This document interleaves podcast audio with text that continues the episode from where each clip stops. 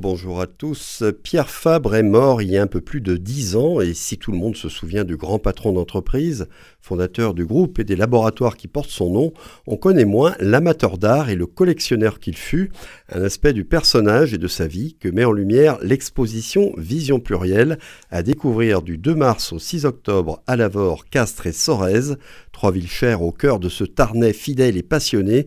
Pour évoquer ce bel événement autour de la collection Pierre Fabre, je m'entretiens ce matin avec Joëlle Arche, conservatrice du musée Goya de Castres. Bonjour madame et merci d'être avec nous ce matin au téléphone pour nous présenter ce superbe parcours d'exposition en trois volets. Bonjour à vous et bonjour à vos auditeurs et merci de m'accueillir pour présenter cette exposition. Eh bien, c'est avec grand plaisir. Je parlais dans mon introduction du collectionneur d'art qui était aussi Pierre Fabre, aspect donc de sa personnalité et de son existence plutôt méconnue du grand public. Comment est née sa passion pour l'art et comment a-t-il commencé à acheter des tableaux pour la constituer? Alors sa passion pour l'art en fait est née euh, au fil des années. C'était un homme extrêmement curieux qui s'est intéressé euh, à beaucoup de choses, qui était un, amoureux de la nature, du végétal euh, de par sa profession puisqu'il était pharmacien. Et petit à petit, il s'est intéressé à de nombreux artistes. C'est un homme qui fréquentait également les musées. Donc le musée de Castres notamment était un de ses favoris, les musées de Lavore, et il a beaucoup œuvré également à, à d'où cette idée également d'une d'une exposition itinérante sur trois sites. Donc c'est une exposition qui se répartit dans un parcours et qui met en valeur trois lieux, trois collections.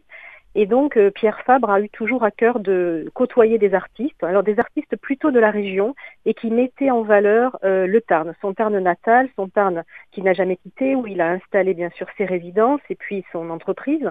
Et finalement, ces œuvres qu'il achetait euh, au fil des années au coup de cœur. C'est quelqu'un qui n'a pas voulu constituer une collection euh, en restant sur euh, des axes ou des tendances ou des modes particulières, mais vraiment il a été assez éclectique dans ses choix, même si la peinture figurative est quand même assez prédominante.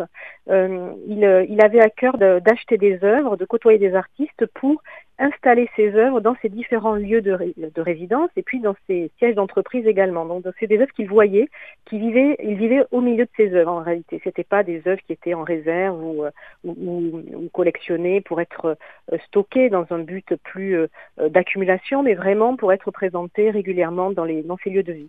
Euh, quels étaient ses, goûts et les critères qui guidaient ses choix lorsqu'il achetait un tableau? Alors vous dites le coup de cœur, aussi sans doute la volonté de, valoriser le, territoire. Je l'ai dit, hein, c'était un, Tarnais fidèle et, passionné. Et son goût allait plutôt tout de même, il me semble, pour ce que j'ai pu en voir, vers, vers le figuratif. Exactement, le figuratif est quand même très, très prédominant. Donc on a de très beaux portraits. D'ailleurs, c'est les sujet que nous avons choisi de traiter au musée Goya parce que nous, nous avons aussi des, grands portraits, notamment l'autoportrait de, de Goya, ce, peintre qui a donné son nom au musée. Euh, donc les portraits sont extrêmement beaux, toujours dans une quête un peu spirituelle, c'est-à-dire que ce sont des œuvres euh, figuratives, donc de portraits, de paysages, de nature morte, de représentations euh, d'architecture, de ville, mais dans une sérénité. Il y a toujours une sérénité qui se dégage de ces tableaux. Donc on sent bien que c'était des œuvres qui le qui le qui le justement à une sorte de promenade spirituelle euh, d'apaisement et de sérénité. C'est quelqu'un qui était toujours en contact avec la nature. Il avait euh, euh, un grand domaine au-dessus de Castres dans une forêt extrêmement beau et on sent bien cette volonté chez lui de, s'entourer de belles choses. Donc, dans cette collection, beaucoup d'artistes de petits maîtres, comme on dit, natifs de notre région et du Tarn en particulier, mais pas seulement tout de même. Hein. Non, alors on a aussi des artistes euh, qui ont une, réputation un peu plus nationale. On a par exemple un très beau pastel de Suzanne Valadon que nous allons pouvoir montrer euh, à Castres. Euh, on a également un triptyque, donc un portrait en trois, étapes de Yan Pengming, ce grand peintre chinois qui s'est installé en France, qui représente Pierre Fabre et qui a été commandé justement après sa mort. Donc c'est pas vraiment sa collection, mais en tout cas, on imagine qu'il aurait aimé aimé cet artiste. Euh, et puis évidemment, après il y a des et donc par exemple dans les grands artistes aussi bien connus, on a Bernard Buffet, qui est un peu un, incontournable dans ce mouvement du figuratif. Et ensuite on a des peintres alors avec une, une notoriété peut-être plus régionale, donc euh, des artistes comme euh, euh, Yves Brailleur, Georges Artemoff, Lucie Bougnol, que l'on va retrouver au fil de ces, de ces trois musées. Et puis, bien sûr, tout de même, Toulouse-Lautrec et Toulouse-Lautrec. Alors, Toulouse-Lautrec, c'était pas un artiste qu'il avait dans sa collection, c'est un artiste qu'il a aidé à acheter pour les musées euh, de sa région. Donc c'est vrai qu'il avait aussi ce rôle de mécène il a aidé financièrement à acheter des grandes œuvres pour euh, les musées. Donc le musée de Castres a bénéficié à plusieurs reprises de son aide financière. Euh, le musée Toulouse-Lautrec également, puisque justement euh, il y a deux œuvres de Toulouse-Lautrec qui ont pu rentrer dans la collection grâce à, son, l'aide financière de Pierre Fabre. Donc on a voulu aussi mettre en valeur cet aspect de sa personnalité. Donc c'était des œuvres pour lui, mais également pour les autres. Alors je crois qu'il avait aussi le goût des estampes et un amour pour le Japon. Exactement, il s'est découvert un amour, un amour pour le Japon. Donc on a un ensemble d'œuvres euh, d'estampes euh, euh, japonaises et notamment la fameuse vague de cet artiste dont le nom m'échappe à l'instant, mais que vous, vous, saurez la, vous aurez la référence. Et donc il avait, il avait multiplié comme ça, je crois, les voyages au Japon et il s'était beaucoup imprégné de cet art qu'il avait également collectionné. La vague d'Okuzai. Okusa, exactement. Merci. Voilà. Et donc, il y a, oui, il y a des estampes du, Mont Fuji. Alors, donc, cette exposition, ce parcours d'exposition, je pense qu'il faut plutôt appeler ça un parcours, se présente en mhm. trois volets. Trois lieux mhm. différents, le musée mhm. du Pays de Cocagne à Lavore à partir du 2 mars, donc à partir de demain jusqu'au 14 avril, puis le vôtre, le musée Goya à Castres, celui dont vous êtes la conservatrice, du 14 mars au 9 juin, et enfin le musée Don Robert, magnifique musée Don Robert à la cité de Sorèze, à l'abbaye école, du 8 juin au 6 octobre. Quels sont les thèmes qui regroupent chacune de ces expositions et les pièces de la collection Pierre Fabre qu'on va pouvoir y découvrir voilà, alors il faut bien comprendre que la collection Pierre Fabre est, quand même très importante, c'est plusieurs centaines d'œuvres, donc nous avons dû opérer des choix et nous avons travaillé de concert avec les, trois conservateurs des, deux conservateurs des autres musées dont vous parlez et avec bien sûr les laboratoires Pierre Fabre qui ont euh, assuré la coordination de cette exposition.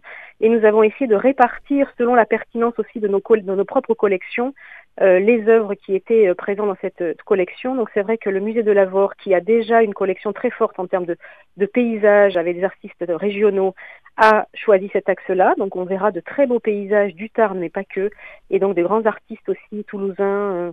Euh, donc je parlais tout à l'heure d'Ibreyer et, et d'autres toulousains également qui seront présents. nous, nous avons vraiment focalisé sur la notion de portrait de nature morte parce que ça fait partie de nos points forts de collection.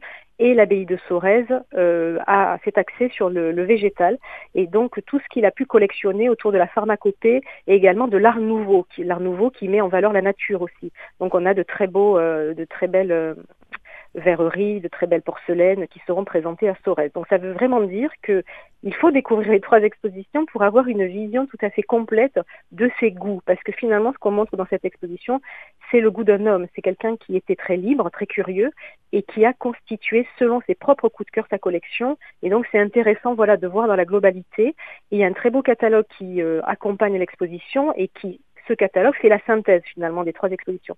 Donc vraiment, j'encourage les visiteurs à parcourir euh, bien sûr euh, les trois lieux, à acheter ce catalogue. Et puis surtout, si vous parcourez les trois lieux, euh, les laboratoires Pierre Fabre ont mis en place une carte, une carte ambassadeur en fait, c'est-à-dire que si vous arrivez à visiter les trois lieux et à tamponner les trois lieux, il y a un tirage au sort ensuite qui va se faire et vous pourrez euh, gagner la visite du domaine du Carlat où vous pourrez voir les œuvres à nouveau, mais dans leur contexte de départ, c'est-à-dire chez Pierre Fabre.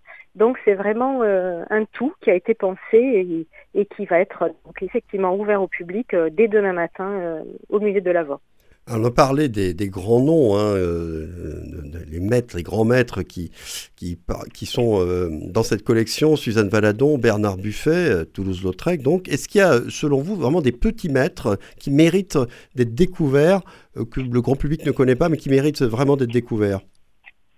Oui, bien sûr. Alors c'est vrai que Georges Artemus, par exemple, est un artiste très intéressant qui a fini sa, vie euh, dans le Tarn et qui peut-être pas très connu. Euh, Lucie Bougnol peut-être non plus. Donc ça, vaut vraiment le coup de venir. Et puis ensuite, il y a vraiment des, découvertes, moi, des artistes que je, ne connaissais pas, que j'ai que j'ai vu dans sa collection et qu'il avait euh, soit rencontré, soit au détour d'une vente aux enchères pu pu, pu également découvrir. C'est vraiment le, le, coup de cœur. Il n'y avait pas de volonté de sa part de choisir certains artistes ou de collectionner des grands noms on est sur quelque chose d'extrêmement ouvert. Donc oui, il y aura des découvertes de, petits artistes moins connus. Quelles sont selon vous les, œuvres, les, les, pièces les plus remarquables de cette collection, les plus touchantes et peut-être aussi les plus insolites? Alors, j'en ai deux qui me viennent à l'esprit. Alors, il y a un très très beau portrait euh, du 19e siècle d'un pharmacien, de Charles Liozou, qui est un artiste important du 19e siècle. Et donc, c'est vrai que d'avoir euh, acheté euh, un tableau qui représente un pharmacien, c'est effectivement une, une façon peut-être de, de, de, se représenter lui-même. On peut considérer peut-être que c'est un, un, portrait ou un autoportrait. Donc en tout cas, ce, tableau est extrêmement beau. Donc il sera présenté à Storez. Et puis nous, au musée Goya, on aura un très très beau portrait de jeune femme aux jonquilles de José Palmero, qui est un artiste espagnol et vraiment qui est d'une classe euh, infinie, d'une subtilité, d'une beauté dans la représentation, donc un, très grand format en plus. Donc je suis sûre que ces deux œuvres, euh, déjà par elles-mêmes, euh, toucheront le public. Alors pour des détails un peu pratiques euh, et pour que nos, auditeurs sachent bien combien de temps il faudra pour bien profiter de ces expositions et, les visiter de façon exhaustive en prenant son temps, il faut compter pour chacune d'entre elles combien de temps à peu près pour, pour faire le parcours? Alors, je pense qu'il faut au moins passer euh, une heure dans chaque exposition, peut-être plus si on a du temps. Et c'est vrai que ces expositions viennent, euh, alors pour le musée Goya, en complément d'un parcours permanent qui est déjà vaste. Euh, donc le musée Goya, il faut peut-être prévoir un peu plus de temps. Sorès, c'est pareil, c'est une exposition qui vient en complément du parcours Don Robert, qui est aussi très important. Et alors, Lavore, je crois que c'est juste une salle d'exposition autour des paysages et c'est l'exposition la plus courte. Donc, j'encourage le public à commencer par Lavore, à continuer avec, euh, avec Castres, bien sûr, et, euh, et terminer par Sorez, qui inaugurera son exposition qu'au mois de, au mois de juin. Les tarifs pratiqués, vous les avez en tête?